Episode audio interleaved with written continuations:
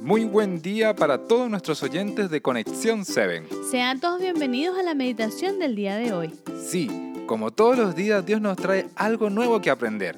Así que por favor, Laura, coméntanos qué trae la Biblia para nosotros hoy.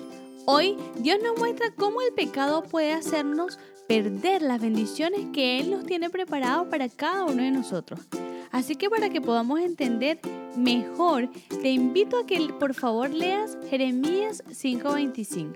Ok, dice así, vuestras iniquidades desviaron estas cosas, y vuestros pecados apartaron de vosotros el bien.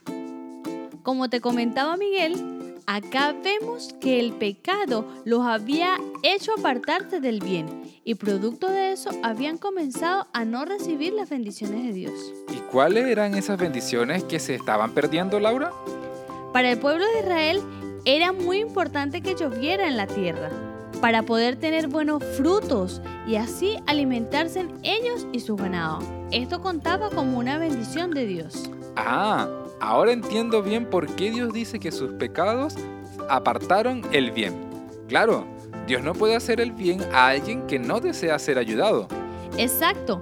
Y no solo eso, Dios también tenía preparado muchas bendiciones para el pueblo. La lluvia era una de ellas, pero claramente el Señor anhelaba darles más bendiciones. ¿Y cómo podemos evitar perder las bendiciones de Dios? Esa es una muy buena pregunta, porque Dios solo desea que comiences a colocarlo en el primer lugar y Él se encargará de ir transformando tu vida. Sabes, yo quiero seguir siendo transformado por nuestro Creador, porque yo sé que Él es lo mejor para cada uno de nosotros. Y no solo eso, Miguel, Él es el único que puede ayudarnos y transformar nuestras vidas. Por eso no debemos dejar que el pecado nos aleje de las bendiciones de Dios. Así es, querido oyente. Ese es el llamado que Dios te hace hoy, porque Él quiere darte lo mejor. Pero debes saber algo muy importante. Él no va a dar algo a alguien que no lo quiere recibir en su vida. Por eso la pregunta de hoy es, ¿tú quieres recibir en tu vida a Dios? ¿Quieres dejar que Él te llene de bendiciones? ¿Sabes, Laura? Yo sí quiero. Yo también quiero recibirlo. ¿Y tú, querido amigo, quieres recibir a Dios en tu vida? La invitación de hoy es a que busques a Dios. Por eso los invitamos a orar con nosotros. Oremos.